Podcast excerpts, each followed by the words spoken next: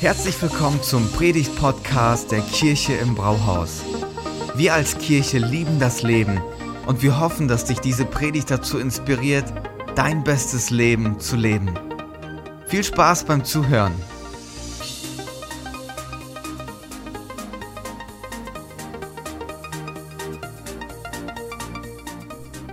Wir sind ja gerade als Kirche in unserer Predigtreihe unterwegs, Jesus 21. Und vor Ostern schauen wir uns diese Person noch mal ein bisschen genauer an.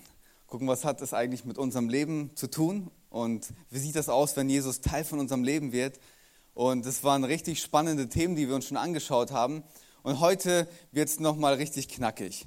Ähm, wir werden heute ein Interview ähm, haben mit Philipp Mickenbecker. Und ähm, Philipp ist 24 Jahre alt. Und das Thema, mit dem wir heute unterwegs sein werden, ist Jesus 21, das echte Leben. Das echte Leben nicht nur aus Höhen besteht, sondern auch immer wieder aus Tiefen. Und Philipp ist eine Person, die sowohl die Höhen als auch die Tiefen kennt. Und ähm, Philipp, 24 Jahre alt, hat mit seinen Freunden einen YouTube-Channel gestartet. Inzwischen Millionen Abonnenten, haben eine ganz große Reichweite. Und ähm, es ist richtig spannend, was die zusammen machen. Auch sehr verrückt, kann ich euch schon mal sagen. Und ähm, in seinem Leben sind einige Dinge passiert, durch die er in den letzten Monaten eine riesige Plattform gekriegt hat, eine Öffentlichkeit, um darüber zu sprechen. Ich werde nicht zu so viel ähm, schon vorwegnehmen, das werden wir gleich in dem Interview dann hören. Und ähm, Philipp wird heute nicht live vor Ort sein. Wir haben das vorproduziert am Mittwoch. Ähm, es hat folgenden Grund. Er ist komplett ausgebucht. Er kam aus Zürich direkt hier nach Gifhorn. Zürich und Gifhorn, das ist für mich ein Level. Ähm, und dann ist er weitergefahren nach Berlin. Es liegt alles auf dem Level. Ähm, und hat in Zürich gedreht. Dann hat er hier bei uns gedreht. Und dann ist er nach Berlin und hat beim ZDF gedreht. Von Berlin ist er nach Hamburg gefahren, hat für den NDR gedreht. Und er ist komplett ausgebucht. Und ähm, hat sich bereit erklärt, dann zwischendurch in die Weltstadt Gifhorn zu kommen, um mit uns gemeinsam ein Interview aufzunehmen. Wir sind super, super dankbar. Und ähm, wir werden es heute so machen, dass wir dieses Interview in zwei Teile anschauen werden, weil Philipp richtig knackige Aussagen macht und das ganze Interview am Stück, das wäre ein bisschen zu viel. Wir wollen euch auch zwischendurch eine kurze Pause geben. Ähm, ich werde dann nochmal auf die Bühne kommen, um ein paar Fragen auch mitzubringen, wie wir das reflektieren können für uns. Ähm, ich möchte euch ermutigen, bevor wir in dieses ähm, Interview starten, macht eure Herzen auf und schaut, wie Gott euch durch dieses Interview zum einen inspirieren möchte und zum anderen herausfordern möchte. Die Geschichte von Philipp hat es in sich und ich glaube, dass er durch dieses Interview, dass Gott durch dieses Interview zu uns sprechen möchte. Also wir schauen uns den ersten Teil an. Philipp, richtig cool, dass du bei uns bist heute.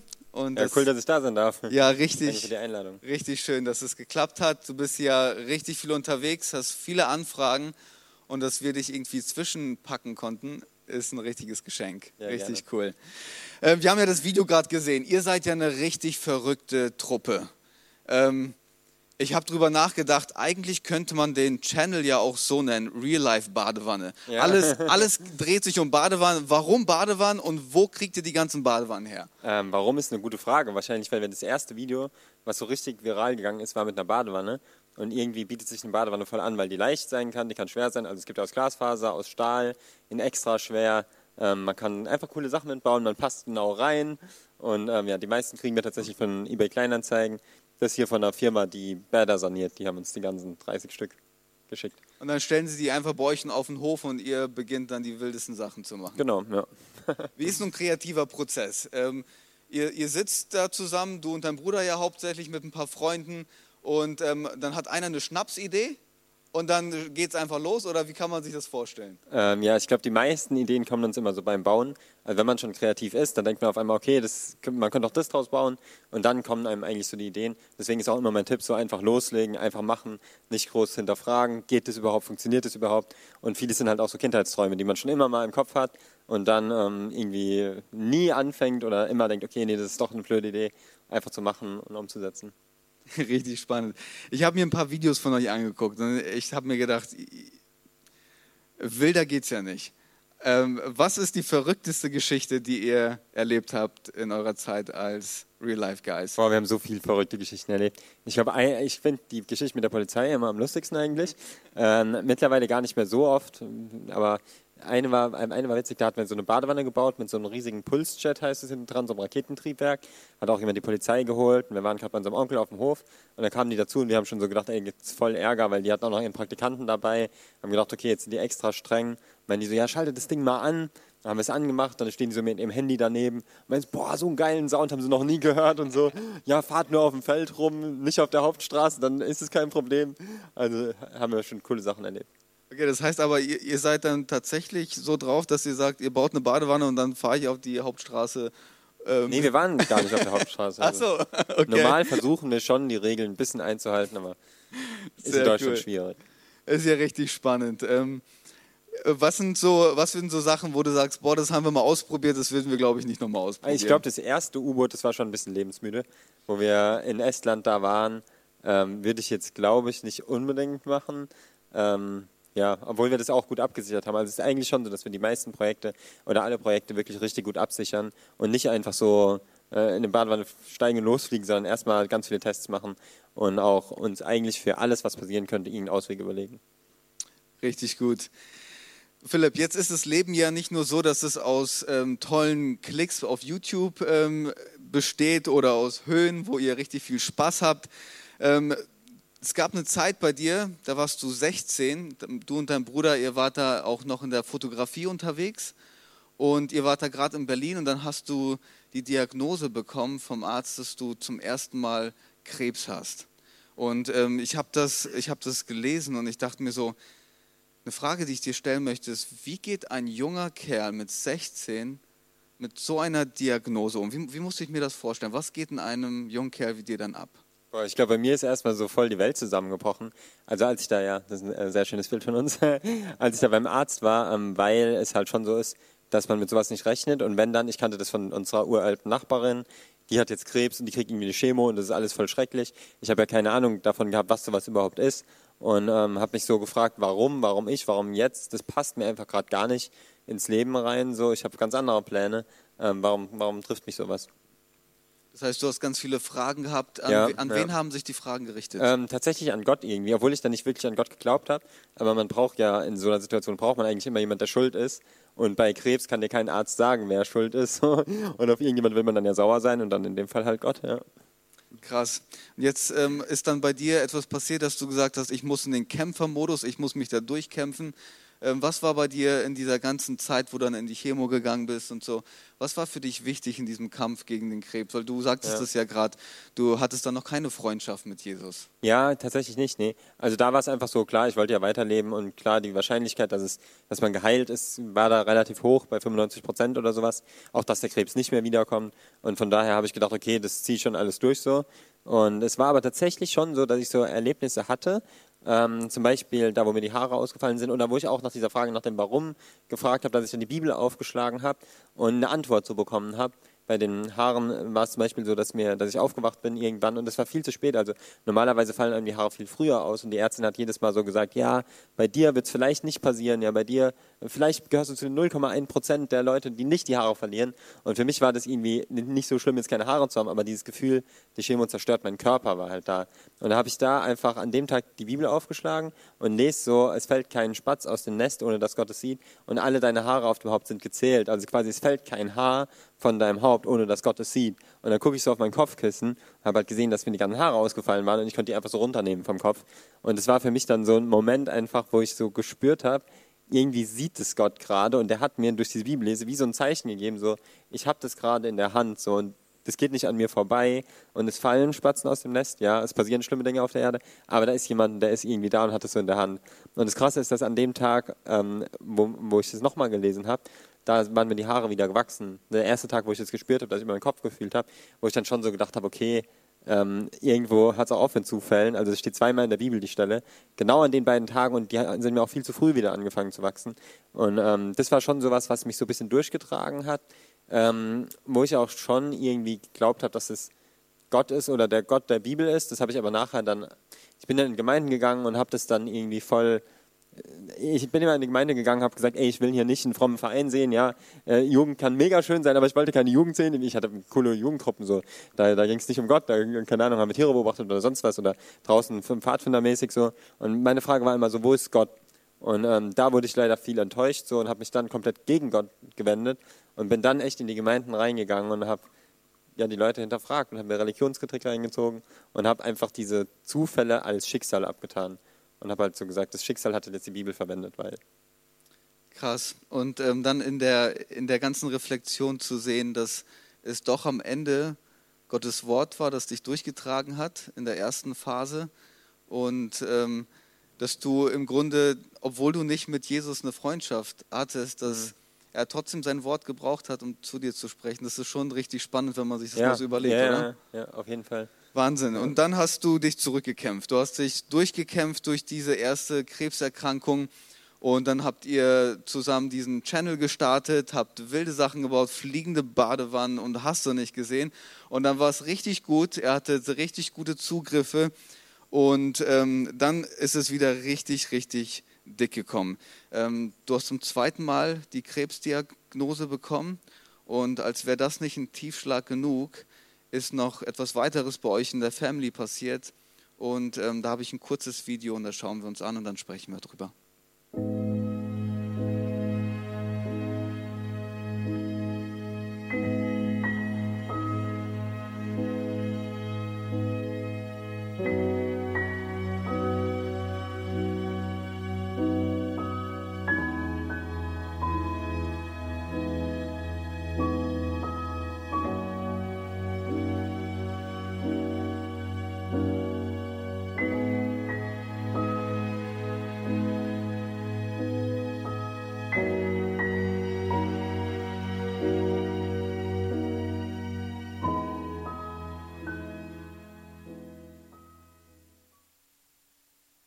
Es war 2018, da ist deine Schwester gestorben durch einen tragischen Unfall.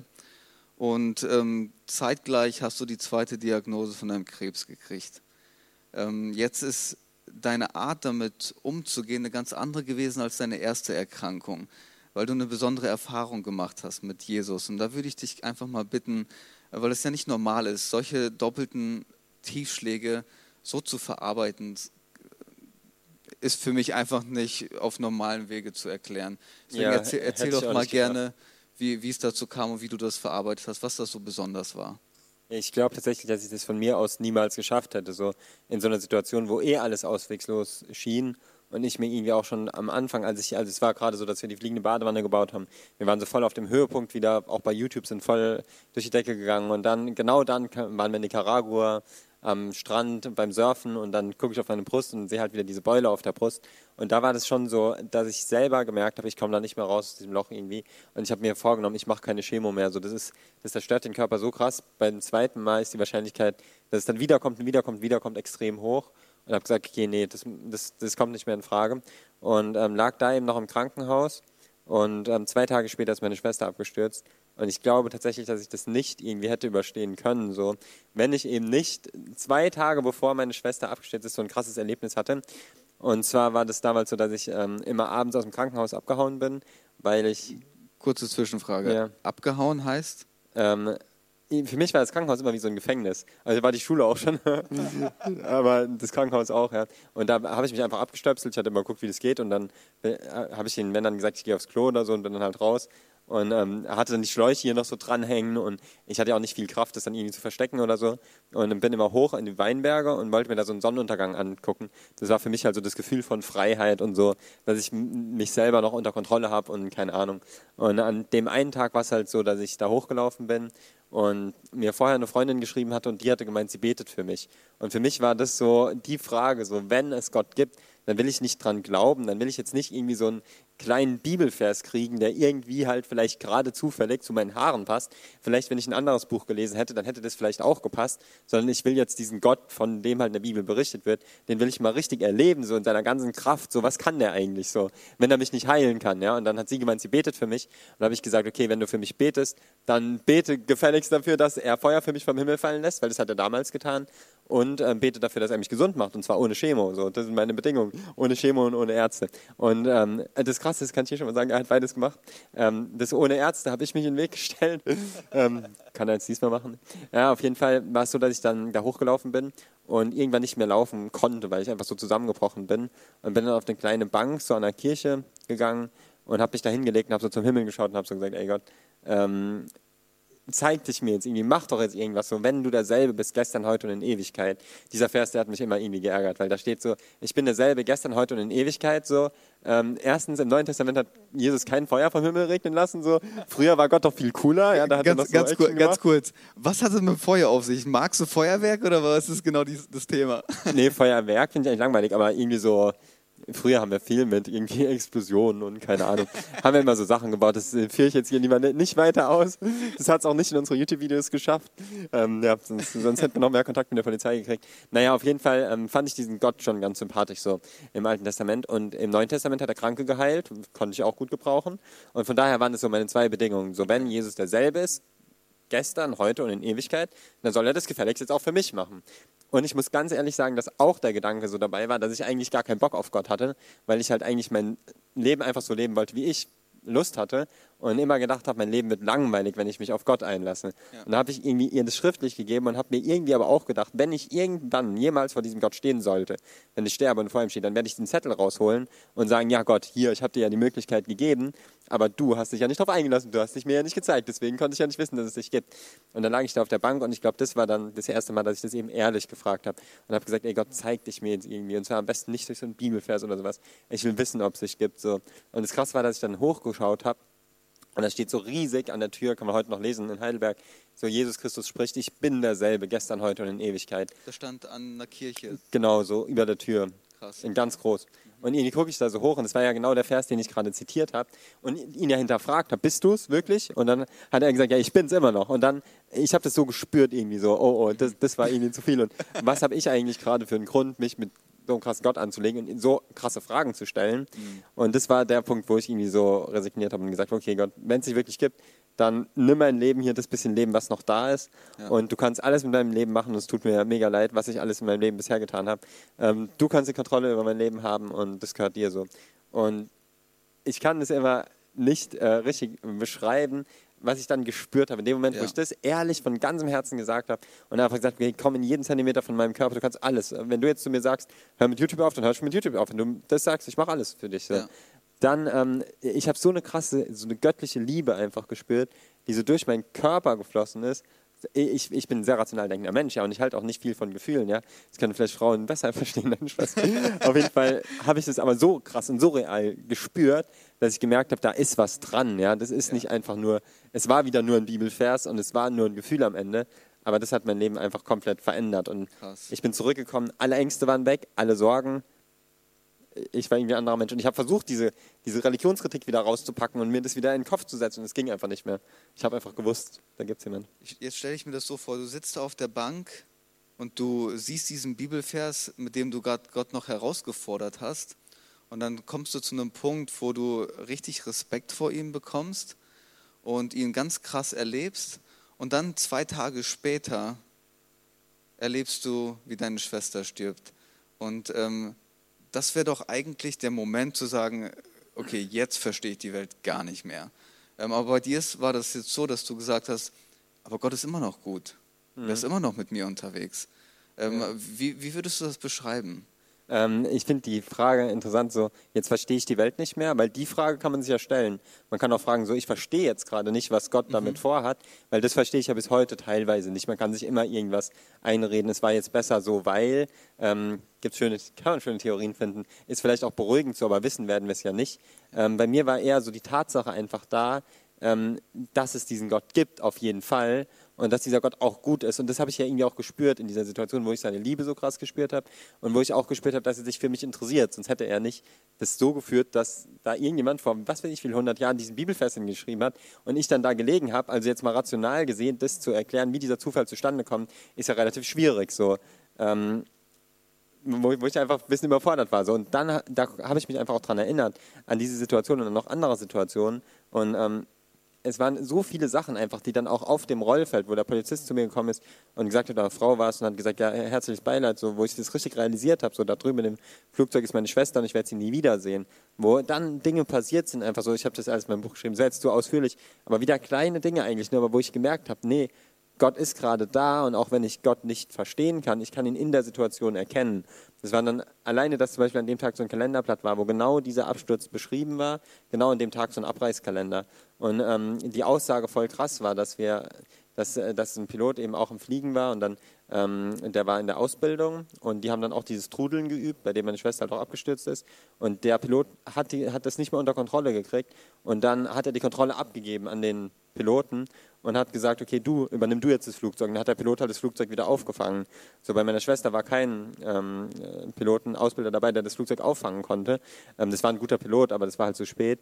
Und die Aussage davon war so, du, man, in manchen Situationen muss man die Kontrolle an Gott abgeben. Und das war der letzte Satz, den meine Schwester in ihr Tagebuch geschrieben hat, wo sie geschrieben hat, ich gebe jetzt die Kontrolle an Jesus ab.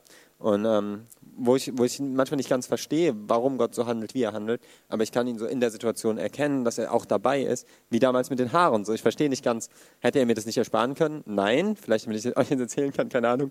Aber er war dabei so. Und das trägt mich dann auch so dadurch, weil ich glaube, manchmal ist ja die Angst vorm Leid eben schlimmer als das Leid selber. Ja. Und ich glaube, wenn man diese, wenn man da so merkt, nee, da ist jemand und er wird mir auch nicht mehr zumuten, als ich tragen kann, dann kann man da voll entspannt eigentlich durchgehen. Wow, Philipp, richtig stark. Da muss ich gleich erstmal schlucken, ey. Das ist eine krasse Aussage, die du machst. Ähm, äh, du hast es schon mal angedeutet in deinem Buch. Ich werde da später noch mal ein bisschen mehr zu sagen. Ähm, jetzt noch mal eine Frage, bevor wir einen kurzen Break machen. Wir sind gerade in unserer Themenreihe unterwegs, Jesus 21. Vor Ostern schauen wir uns die Person an. Ähm, beschreib doch mal Jesus in, in drei Sätzen, ähm, wer der für dich ist und wie du ihn einfach als einen guten Freund beschreiben würdest. Ich glaube, im Moment würde ich ihn als ehesten als einen Arzt sehen wollen, zumindest als einen guten Arzt, der einem nicht mehr zumutet, als man eben ertragen kann, der ohne Nebenwirkungen heilen kann. Das muss ein cooler Typ gewesen sein. Und dazu noch einfach ein menschlicher Mensch, der auf Augenhöhe mit einem kommuniziert und nicht so von oben herunter. Ein sehr gutes Bild von Jesus, das ist richtig klasse. Wow, das echte Leben. Ich weiß nicht, wie es euch geht nach dem ersten Teil, aber das sind schon ein paar richtig knackige Sachen, die Philipp sagt. Und das echte Leben besteht nun mal aus Höhen und Tiefen. Und jeder von uns erlebt das. Jeder von uns erlebt, wie es Momente gibt, wo wir uns Fragen stellen, wo wir einen Schuldigen suchen wenn wir keinen finden, ist der letzte Schuldige, den wir uns aussuchen, Gott. Und weil es immer wieder diese Momente gibt, ich habe einen tollen Bibelvers ähm, gesehen und der beschreibt das. Es ist ähm, vom Propheten Jeremia, der sagt, gesegnet ist der Mann, der auf den Herrn vertraut und dessen Zuversicht der Herr geworden ist. Dann kommt ein Bild, um das zu illustrieren. Denn er ist oder er wird sein wie ein Baum, der am Wasser gepflanzt ist und seine Wurzeln am Bach ausstreckt, der die Hitze nicht fürchtet.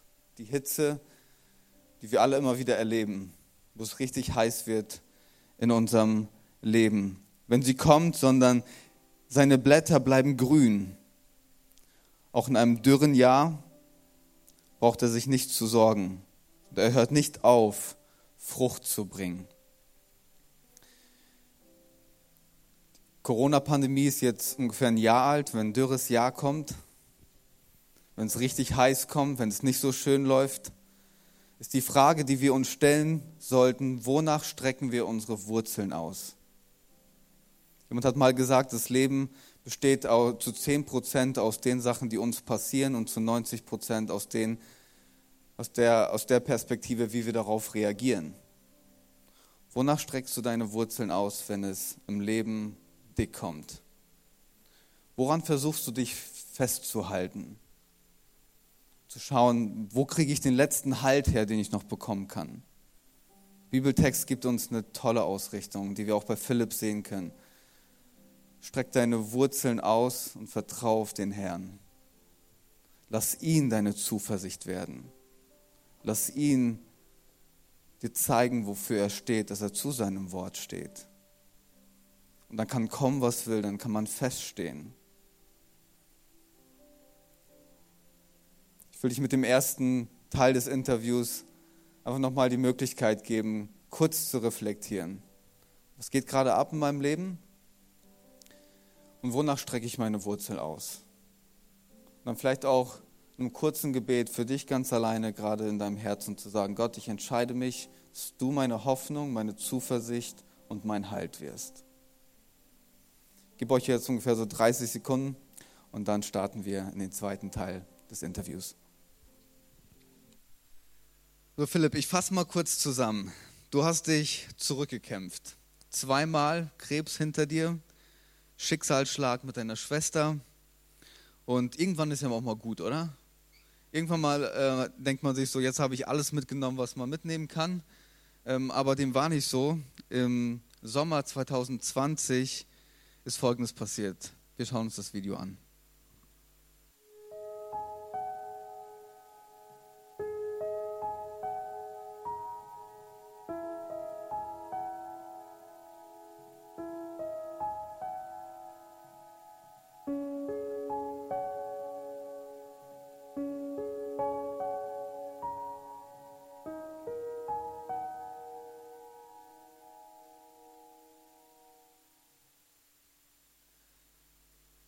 Ärzte schätzen die Überlebenszeit auf zwei bis drei Monate. Wie lange ist das jetzt her?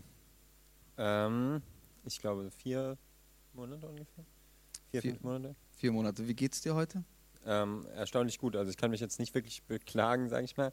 Im Moment, ähm, also der Tumor wächst halt weiter, ist auch mittlerweile schon riesig groß, meine ganze Haut hier vorne stirbt ab. So voll eklig, riecht es auch immer so, es irgendwie so äh, ein bisschen unangenehm ist. Naja. Aber ähm, ansonsten ist es halt voll das krasse Wunder, weil eigentlich würde der Tumor, gerade wenn der weiter wächst, direkt auf mein Herz und auf meine Lunge drücken und dann ähm, wäre es direkt vorbei. So, das hat mir der Arzt auch damals schon gesagt. Da ist so eine Wassereinlagerung am Herzen und ich kann jederzeit tot umfallen. Die Aussage von meinem Arzt war so, weil ich habe bei der zweiten Diagnose auch so krass im Sterben gelegen, dann ähm, wäre jetzt zu viel zum Erzählen, aber wo auch wirklich Gott eingegriffen hat und mich da rausgeholt hat, was er auch nicht verstehen konnte, mein Arzt, wo er jetzt schon zu mir gesagt hat, wo ich so gemeint habe, nee, ich, ich glaube das aber nicht, da- dass ich einfach so tot umfalle. Hat er gemeint, ja, er auch nicht. Er weiß, da ist jemand, der hat mein Leben so in der Hand. Und das glaube ich auch. Krass, da sprichst du ja genau das richtige Thema an. Alleine, dass du heute hier sitzt und dass du bei uns bist, ähm, ist ein Riesenwunder. Das ist nicht normal. Und ähm, erzähl doch mal ganz kurz, du hast ja immer wieder Begegnungen mit, mit Ärzten, mit Experten. Ähm, wie sind die Begegnungen? Weil du bist ja jemand, der sagt, hey, ich bete, Gott wird mich heilen. Er ist mein Arzt. Du hast Jesus als dein, dein Freund und Arzt ähm, beschrieben, der dich heilt ohne Nebenwirkung. Ähm, jetzt bist du natürlich mit einem gewissen, mit einer gewissen Ausstrahlung unterwegs, versprühst das Leben, bist super unterwegs ähm, und sitzt dann bei Ärzten. Was sind so die Reaktionen, was sind so die Gespräche, die ihr führt? Äh, gib mal einen kurzen Einblick. Ja, also grundsätzlich gehe ich ja gar nicht mehr so oft zum Arzt. Also ich weiß ja mittlerweile, dass die mir nicht helfen können. Und ähm, ja, von daher war ich jetzt auch schon länger nicht. Das letzte Mal hat mein Arzt zu mir gesagt, ich soll aber seinem Kollegen das jetzt nicht so erzählen mit Gott, weil der ist ein bisschen cholerisch, der könnte da ein bisschen ausrasten.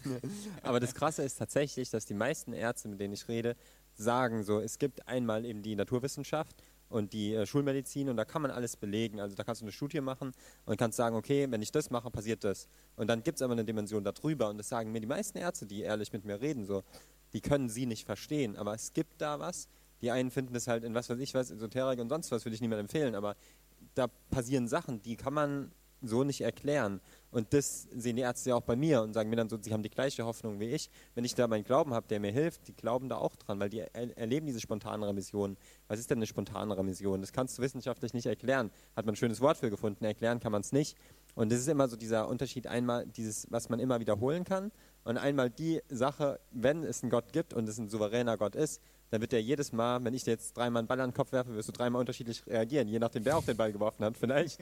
Und ähm, so muss man sich Gott ja auch vorstellen. Und wenn man dann eine Studie machen will, müsste man Gott ja erstmal fragen, ob er mitmachen will. Und wenn man darauf eine Antwort kriegt, dann bräuchte man die Studie eigentlich nicht mehr zu machen. Also es macht irgendwie keinen Sinn, so Gott in so eine Studie zu packen. Und das, das sagen mir aber auch die Ärzte. Also, Krass. ja.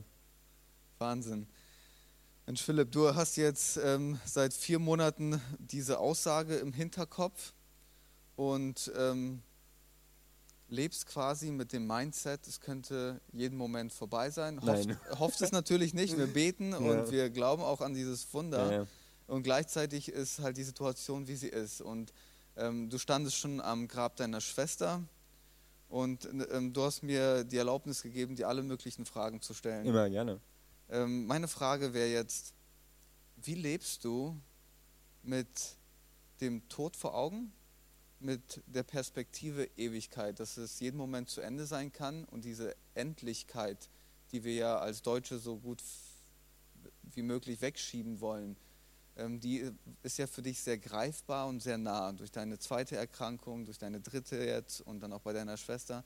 Was würdest du sagen, hat sich geändert in deinem Lebensstil im Hinblick auf die Endlichkeit des Lebens? Ja, ich finde es erstmal interessant, immer diese Frage, weil an sich könnte ich dich dir ja auch dir stellen, ähm, wie lebst du mit dem Tod vor Augen? Weil jeder Mensch wird irgendwann sterben und das finde ich halt das Krasse, gerade bei meiner Schwester, die war zuerst tot so und du kannst auch der Nächste sein, vielleicht sogar noch vor mir so und jeder andere hier auch. Und das ist was man schnell vergisst. So, ich hätte im Krankenhaus niemals gedacht, dass meine Schwester vor mir gehen würde. Und ähm, von daher ist es jetzt gar nicht so krass, muss ich ganz ehrlich sagen, für mich zu wissen, es kann medizinisch gesehen, ähm, kann es früher bei mir rum sein. Und manchmal fühlt es sich auch so an, nachts oder was weiß ich, wenn, wenn ich keine Luft kriege oder sowas. Ähm, kann schon sein. Und trotzdem weiß ich einfach mittlerweile, dass Gott wirklich real ist. Und das, ich weiß ja nicht, an was für ein Gott, ähm, wenn man an Gott glaubt, an was für ein Gott man glaubt, aber wenn wir daran glauben, dass Gott Tote auferwecken kann, dann wird er, ist ja so ein Tumor für ihn wirklich gar nichts. Und ich meine, Jesus hat mir oft bestätigt, dass ich eben die Kraft haben werde, zu so Fernsehshows und zu gehen. Hat mir auch gesagt, dass er mich so heilen wird. Und das erlebe ich ja irgendwie voll real im Moment. Und von daher mache ich mir darüber gar keine Sorgen und sage auch die ganzen Termine einfach zu und erlebe dann immer wieder, wie Gott mir da voll krass die Kraft gibt und ähm, stelle mich darauf. Also es ist eben nicht so, dass ich jetzt die ganze Zeit den Tod vor Augen habe oder dass ich die ganze Zeit die Aussage von den Ärzten im Hinterkopf habe. Die Aussage von den Ärzten ist sonst wo. Also das, das juckt mich gar nicht, was ein Arzt okay, mir was, gesagt sind, äh, wenn ich hier kurz unterbrechen darf, was sind die Aussagen, mhm. die du dann für dich in den Vordergrund stellst? Sind das die Bibelverse, auf, du, auf die ja. du dich stützt ähm, oder die, die Ermutigung von Freunden, das Gebet? Was ist, was du dann ähm, anstatt dieser Sachen dir in den Vordergrund stellst. Das ist voll, voll die gute Aussage. Ich hatte da so ein krasses Erlebnis in Island, ist vielleicht jetzt ein bisschen zu lang, wenn ich das erzähle, aber ähm, wo ich Gott auch gefragt habe, so soll ich jetzt meine Beerdigung vorbereiten oder nicht oder wirst du mich heilen, gibst du mir die Kraft dazu, auch in die Talkshows zu gehen. Und da hatte ich so, ähm, das andere ist zu lang mit Polarisch, dann habe ich auch ein Video auf YouTube zugemacht. Aber da habe ich so die Antwort bekommen, hab keine Angst, lass dich nicht einschüchtern und, ähm, und handle nicht unüberlegt. Und das ist das gerade im Umgang mit Ärzten. Ja, Ärzte machen einem immer Angst, aus gutem Grund und aus bestem Wissen. Die können ja auch gar nicht anders und alles andere wäre ja auch medizinisch gesehen fahrlässig. Die machen dir Angst, du handelst unüberlegt, weil du dich einschüchtern lässt. So.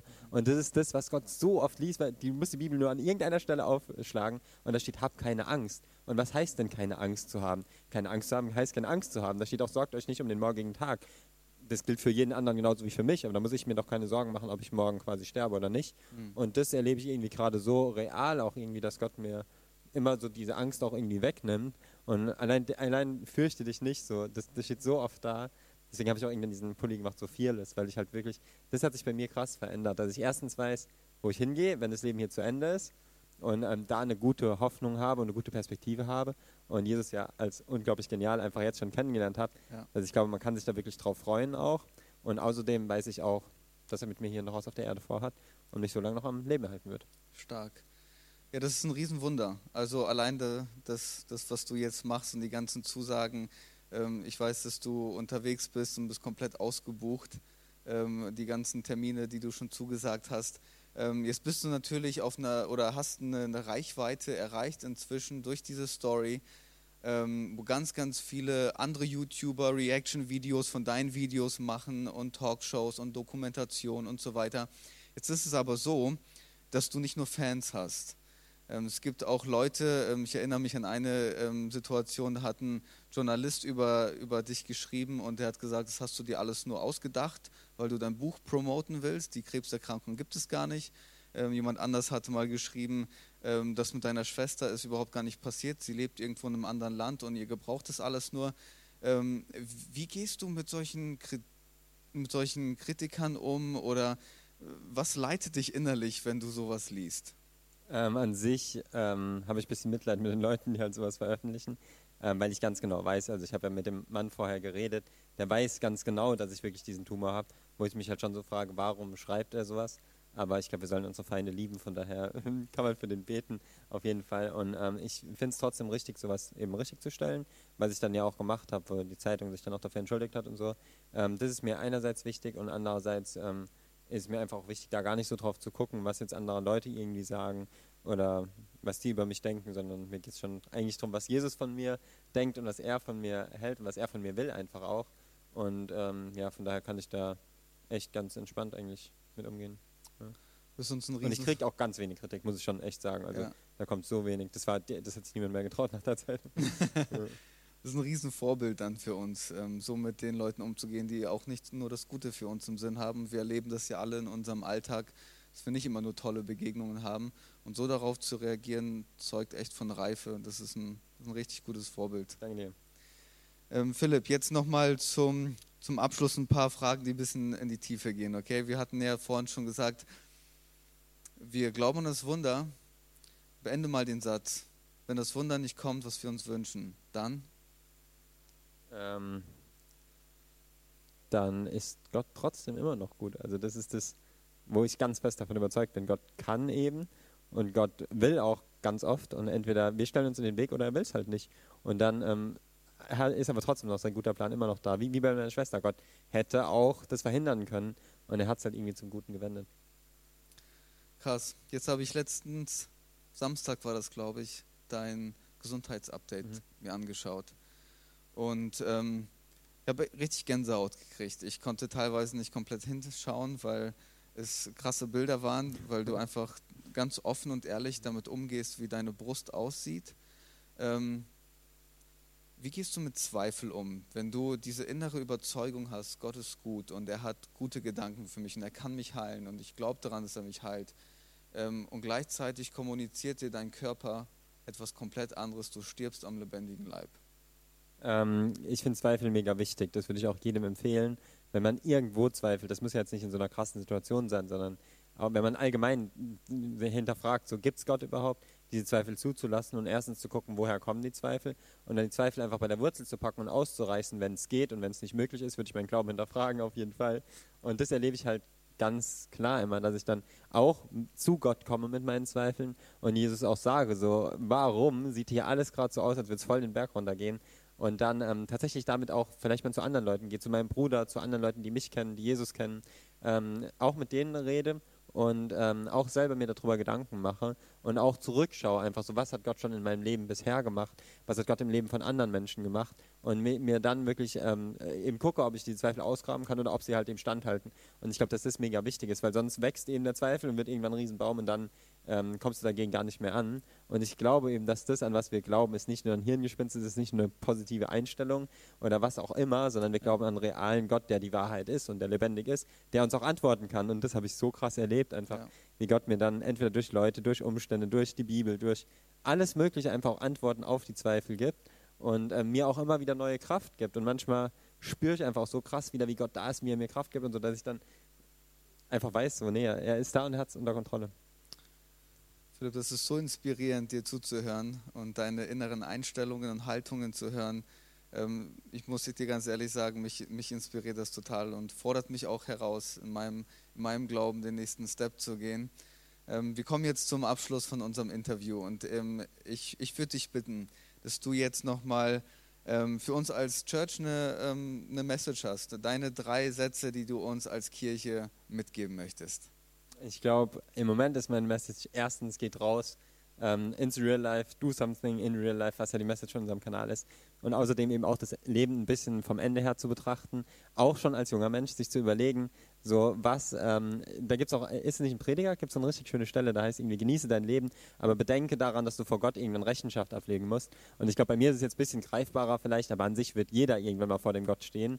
Und dann ähm, würde man, glaube ich, andere Sachen im Leben, manche Sachen anders machen, sich darüber Gedanken zu machen und vielleicht auch an die Freunde einfach zu denken und sich zu überlegen, gerade wenn jetzt deine, dein Freund, vielleicht im Moment geht es ihm gut, aber wenn er mal in eine schwierige Situation kommt und er kennt Jesus noch nicht, was du für einen Unterschied machen kannst und mutig auf die Freunde zuzugehen, mit ihnen zu reden, von Jesus zu reden, ähm, seine eigene Geschichte zu teilen, andere Geschichten zu teilen, weil ich glaube, wenn jeder von uns, so ich kann vielleicht vor ähm, eine Million Leuten irgendwo reden, ja, aber ich glaube, viel mehr wert ist es dann, wenn irgendwo müssen auch die einzelnen Leute sein, die eben gerade zu den Freunden gehen. Und ich glaube, wenn jeder von euch jetzt zehn Leute erreicht, ja, da erreicht man am Ende viel mehr und die wieder zehn Leute erreicht man viel mehr als ich jetzt, wenn ich vor YouTube was sage. Und da würde ich euch auf jeden Fall Mut zu machen. Richtig, richtig cool. Philipp, vielen, vielen Dank. Danke, dass du hier warst und dass du so offen und ehrlich deine Fragen beantwortet hast. Sehr gerne. Das war richtig, richtig stark. Vielen, vielen Dank. Gerne. Wollt ihr erstmal durchatmen? Ich weiß nicht, wie es euch geht nach so einem Interview, aber mich hat das die ganze Woche noch echt beschäftigt. Die Abschlussfrage, die ich mitgebracht habe, ist, von welcher Perspektive aus betrachtest du dein Leben? Um das nochmal aufzugreifen, was Philipp vorhin gesagt hat.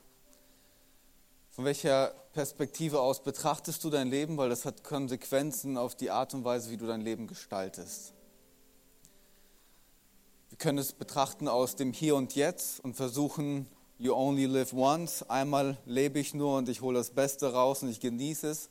Oder du betrachtest es vom Ende her und du sagst, ich will, dass am Ende meines Lebens mein Leben zählt. Ich will, dass am Ende meines Lebens mit meinem Leben eine Geschichte geschrieben wird, die einen Unterschied gemacht hat. Ich will, dass am Ende meines Lebens eine Geschichte dasteht, die andere Menschen berührt hat. Mit welcher Perspektive betrachtest du dein Leben? Psalm 90, 12 ermutigt uns David und sagt, lasst uns erkennen, wie kurz unser Leben ist, damit wir zur Einsicht kommen. Lasst uns erkennen, dass, wie Philipp das so krass mir ins Gesicht gesagt hat, das könnte auch für mich direkt vorbei sein.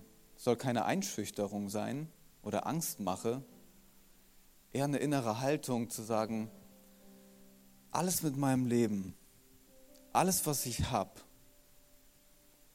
möchte ich dem Gott zur Verfügung stellen, dass er mit mir seine Geschichte schreibt. Und ich will jeden Tag so leben mit der Perspektive vom Ende her, weil ich weiß, dass jeder Tag einen Unterschied machen könnte im Leben von jemand anders. Und für uns als Kirche ist es extrem wichtig, dass wir mit diesem Mindset unterwegs sind. Wir wollen nicht Sonntag für Sonntag hier irgendwie eine coole Location füllen und Gottesdienst feiern. Wir haben einen Auftrag. Philipp hat gesagt, jeder von uns wird mit reingenommen. Deine zehn Freunde, deine Arbeitskollegen, deine Nachbarn. Wenn du das von dem Ende her betrachtest, dann sind es nicht nur noch Nachbarn und Freunde, du entwickelst ein ganz anderes Herz dafür. Das sind deine Freunde, die du für Jesus gewinnen willst, weil du sagst, dieses Leben zu gestalten macht nur Sinn, wenn wir unsere Wurzeln nach Jesus ausstrecken. Und sie für ihn zu gewinnen, ist das Beste, was wir mit unserem Leben machen können. Sie mit einzuladen in die Kirche, mit einzuladen in Freundschaften, einzuladen nach Hause, mit ihnen Zeit zu verbringen, deine eigene Story mit Jesus zu erzählen, das, was du erlebt hast, das, was du von Jesus für ein Bild hast. Ich glaube, für uns als Kirche ist es gut, mal diese Perspektive neu zu bekommen. Wir werden gleich mit unserer Band in den Abschlusssong kommen ein Lied singen. Wir werden das im Englischen singen. Und in diesem Lied geht es darum, dass wir Gott beschreiben, wie er ist, was er für Möglichkeiten hat, was, wie Philipp sich das wünscht, dass er ihn einfach heilen kann. Und wir glauben an einen Gott, der diese Wunder tun kann. Und wir wollen es gleich in unseren Liedern ausdrücken. Und während wir dieses Lied singen, will ich dich auch einladen, innerlich nochmal zu checken, wie, wie stehe ich gerade und gestalte ich mein Leben? Von wo betrachte ich das her? Betrachte ich das vom Moment jetzt, heute und hier? Oder will ich, dass am Ende meines Lebens eine Geschichte steht, die zählt? Und ich betrachte es vom Ende. Vielleicht mögt ihr mit mir zusammen aufstehen. Ich werde ein Gebet sprechen. Und ich möchte diesen Moment nicht, nicht verpassen, dir auch diese Einladung anzubieten, diesen Jesus dir vorzustellen, von dem Philipp gesprochen hat. Es ist nicht ein Gott, der irgendwie weit weg ist. Es ist ein Gott, der nah ist, der gerade hier ist. Und wenn du heute Morgen hier bist und du hast noch keine Freundschaft mit Jesus und du hast es noch nicht gewagt, deine Wurzeln nach ihm auszustrecken, dann lade ich dich ein. Mach das heute ganz persönlich für dich fest und sag, Jesus, du bist meine Hoffnung und du bist meine Zuversicht. Du bist derjenige, der die Geschichte meines Lebens schreibt. Ich möchte dir die Kontrolle übergeben. In den Worten von Philipp, jeder Zentimeter meines Körpers gehört dir. Alles stelle ich dir zur Verfügung. Ich halte nichts zurück. Und dann wirst du erleben, wie Jesus in dein Leben kommt und etwas beginnt, was so wundervoll und so wertvoll ist. Vielen Dank fürs Zuhören. Wenn du eine Frage hast, kannst du uns gerne eine E-Mail an info at kirche-im-brauhaus.de schreiben. Wir geben unser Bestes, um deine Fragen zu beantworten. Bis zum nächsten Mal beim Predigt-Podcast der Kirche im Brauhaus.